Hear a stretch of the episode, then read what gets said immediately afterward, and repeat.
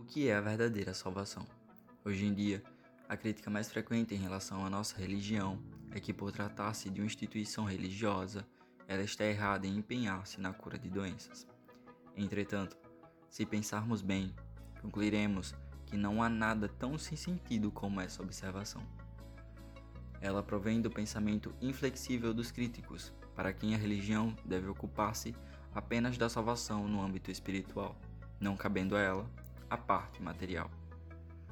Ainda segundo esses críticos, a cura de doenças é uma questão material e por esse motivo ela não compete à religião.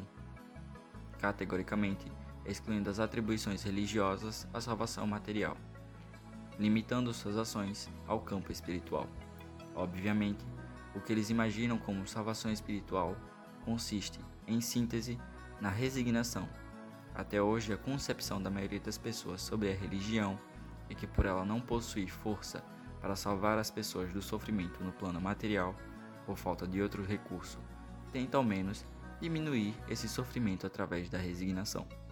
Se a religião excluir a matéria e preocupar-se unicamente com a solução das questões espirituais, na prática, ela não promoverá a salvação.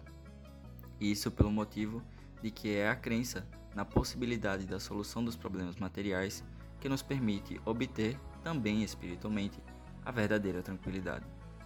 Quando sentimos fome, por exemplo, só podemos ficar tranquilos se tivermos a certeza de que alguém nos trará comida. Se soubermos que ninguém o fará, é natural que fiquemos desesperados, temendo morrer de inanição.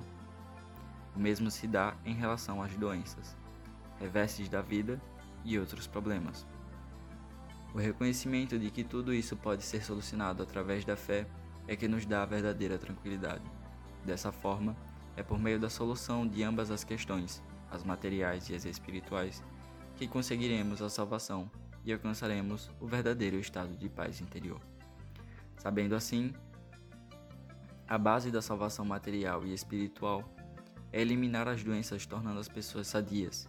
Isso porque, por maior que seja a nossa fortuna, ou a fartura de alimentos saborosos provenientes do mar e da terra em nossas refeições, por mais honrarias e status que tenhamos, nada disso terá sentido se estivermos sofrendo com doenças.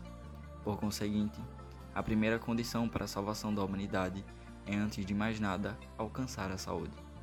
Por essa ser a base da salvação, nossa religião tem como meta indivíduos e sociedades livres de doenças.